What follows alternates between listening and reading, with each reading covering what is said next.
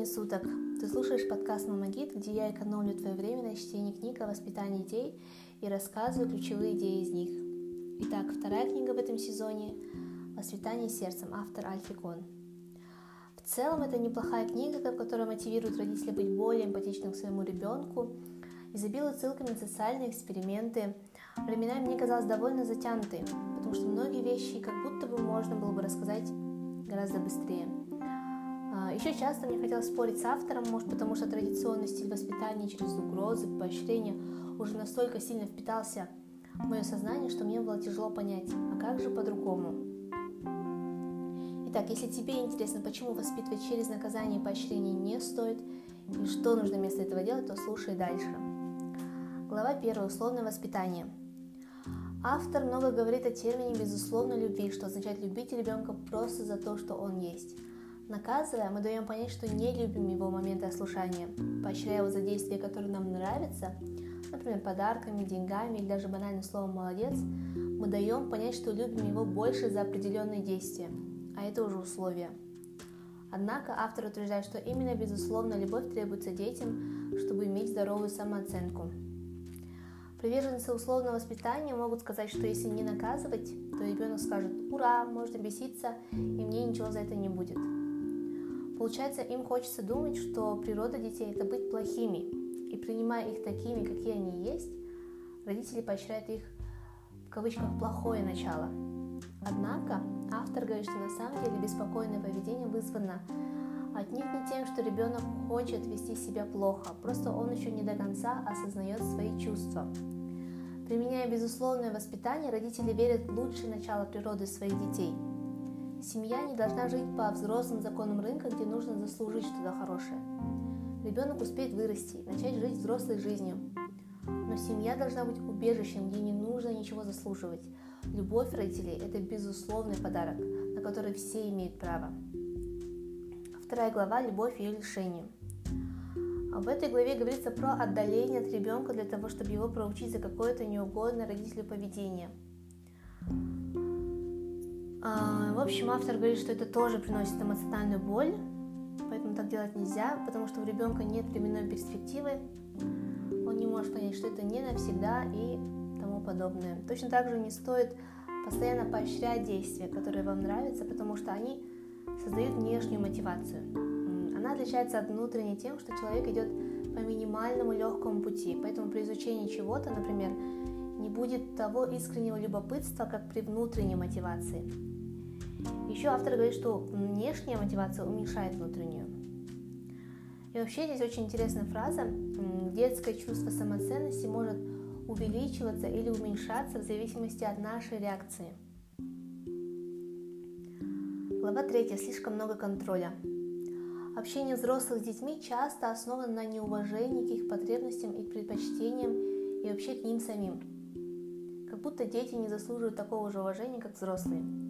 Например, сравни свою реакцию, когда что-то забывает ребенок и взрослый человек. Да? Ребенка очень легко можно отчитать, когда взрослому стараемся сказать, ну ладно, ничего страшного. Автор говорит, что дети авторитарных родителей, которые слишком много контролируют, хоть и послушны, но в жизненных ситуациях недостаточно чувствительны к тому, как правильно нужно поступать. Они ждут какой-то регуляции извне. И вообще контроль уменьшает природный интерес и навыки самостоятельности. Глава 4 говорит о наказании. Здесь хочу тоже начать с э, интересной цитаты. Наказывая, мы заставляем детей страдать, чтобы преподать им урок. Однако какой шанс того, что мы действительно оказываем им услугу на будущее, намеренно делая их несчастными сейчас? Любой вид наказания порождает агрессию, показывает пример использования силы, разрушает доверие между родителем и ребенком и к тому же отвлекает детей от важных вопросов, таких как вместо вопросов «расстроил ли я кого-то?», «причинил ли я кому-то боль?», а ребенок больше начнет задумываться о том, как ему избежать наказания, то есть становится менее эмпатичным и более эгоцентричным. К тому же, угрожая, что как-то накажем, мы укрепляем мысль бессилия ребенка, то есть он слушается только из-за внешнего давления. Глава 5. Принуждение к успеху. Прежде чем гнаться за успехом детей, нужно подумать об их благополучии. Конечно, подготовка к лучшим университетам продиктована лучшими побуждениями родителей, но это может привести к сильнейшему стрессу.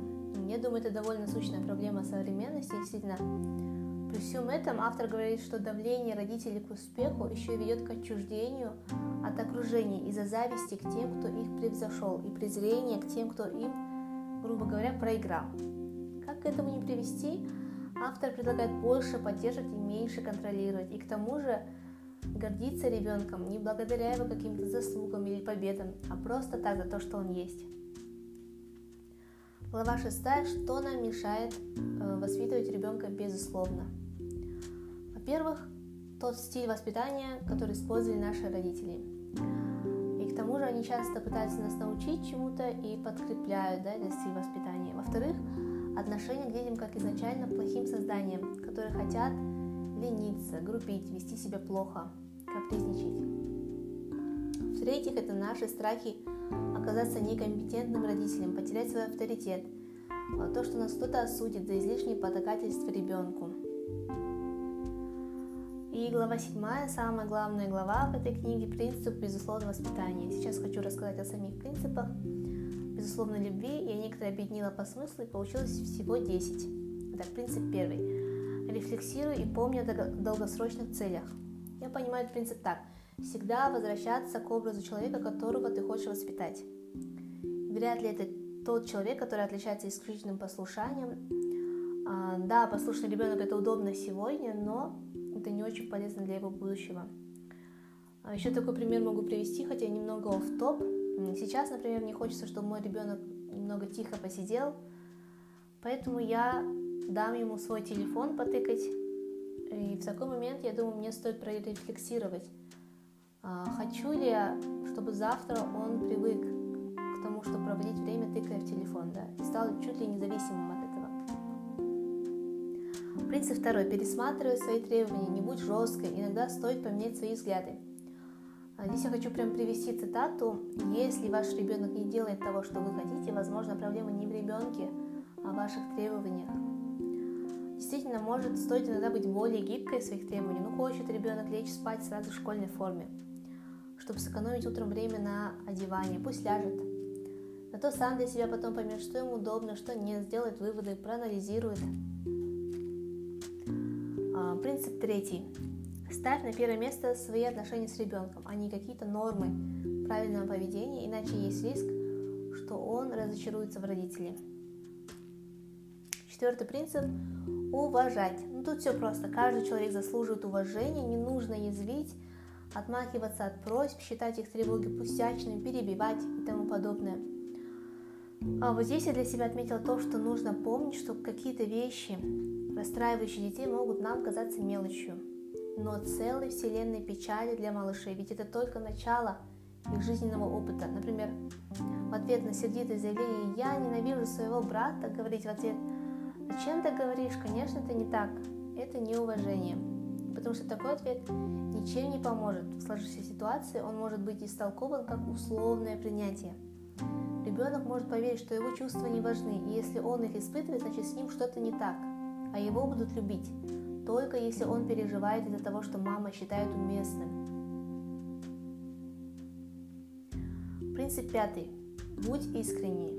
Здесь автор говорит, что не нужно прятаться за ролью идеального и всесильного родителя с большой буквы, а оставаться прежде всего человеком, который может оказаться неправ, и самое главное, готов признать свои ошибки, то есть извиняться. Принцип шестой. Меньше говори, больше слушай. Здесь автор приводит вот такие очень важные слова. Наша работа создать у них ощущение безопасности, слушать, не осуждая, убедиться, что дети знают, у них не будет неприятностей из-за того, что они рассказали, их чувства не осудят. Я тоже думаю, что это супер важно. Кто еще может помочь искренне человеку, кроме его родителей? Я помню, например, когда в университете у каких-то моих знакомых были, к примеру, финансовые проблемы, и они не шли за помощью к родителям, пытались занимать у мало знакомых людей, а я тоже очень боялась стать таким родителем, которому не придут в пожарном случае. Получается, одно из условий, как таким не стать, это больше слушать своего ребенка. Принцип седьмой. Учитывая возраст ребенка – не нужно завышать требований, ожидать, что они выполнят обещания. призывать к ответственности. Мне показалось, что это довольно плавающий пункт, который больше говорит не наказывать детей за невыполнение чего-то, что мы ожидали. А, принцип восьмой. Приписывать детям самые лучшие мотивы, какие позволяют факты. По-моему, это очень важный совет, напоминающий, что у малышей нет природной склонности к плохим действиям. Тут тоже цитата из книги. Представьте шестилетнего мальчика, который берет большой камень и явно собирается его бросить. Учитель, стоящий рядом, спокойно, говорит «дай-ка мне его». Затем, прикоснувшись камнем голове ребенка, демонстрирует, как он может угодить голову одноклассника. Затем возвращает ребенку словами «играй с ним осторожно». Получается, учитель позволяет самоконтроль ученику. Ученик, играя с камнем, теперь задумается не о том, что его накажут, а о том, какой эффект произведут его действия. Вот довольно интересный пример, хоть и техника безопасности, конечно, здесь немного страдает, потому что здесь, конечно, невозможно предотвратить на 100% что-то рисковое для здоровья, но пример о самоконтроле, да? Принцип девятый. Не запрещай без нужды. Автор говорит, что да, должно быть вашим ответом по умолчанию. И наоборот, чтобы не согласиться на предложение или вмешаться и запретить, нужно иметь какие-то веские основания, например, риск здоровью или жизни. А, хороший принцип, я думаю, часто дети слышат свой адрес «нет», потому что взрослый человек просто ленится.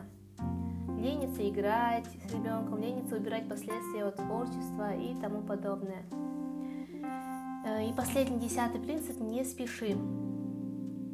Вот это необычный, наверное, сложно выполнимый принцип, потому что автор советует жить в темпе ребенка и наоборот подстраивать свое расписание под него, встать чуть раньше, сдвинуть время какого-то дела, чтобы дать ребенку времени, да.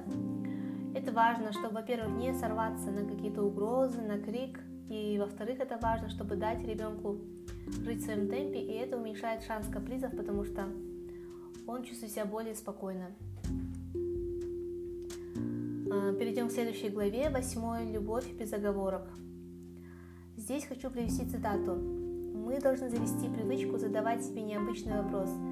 Если бы замечание, которое только что сделал моему ребенку, услышал я сам, или если бы со мной поступили так, как с моим ребенком я, почувствовал бы я, что меня безоговорочно любят».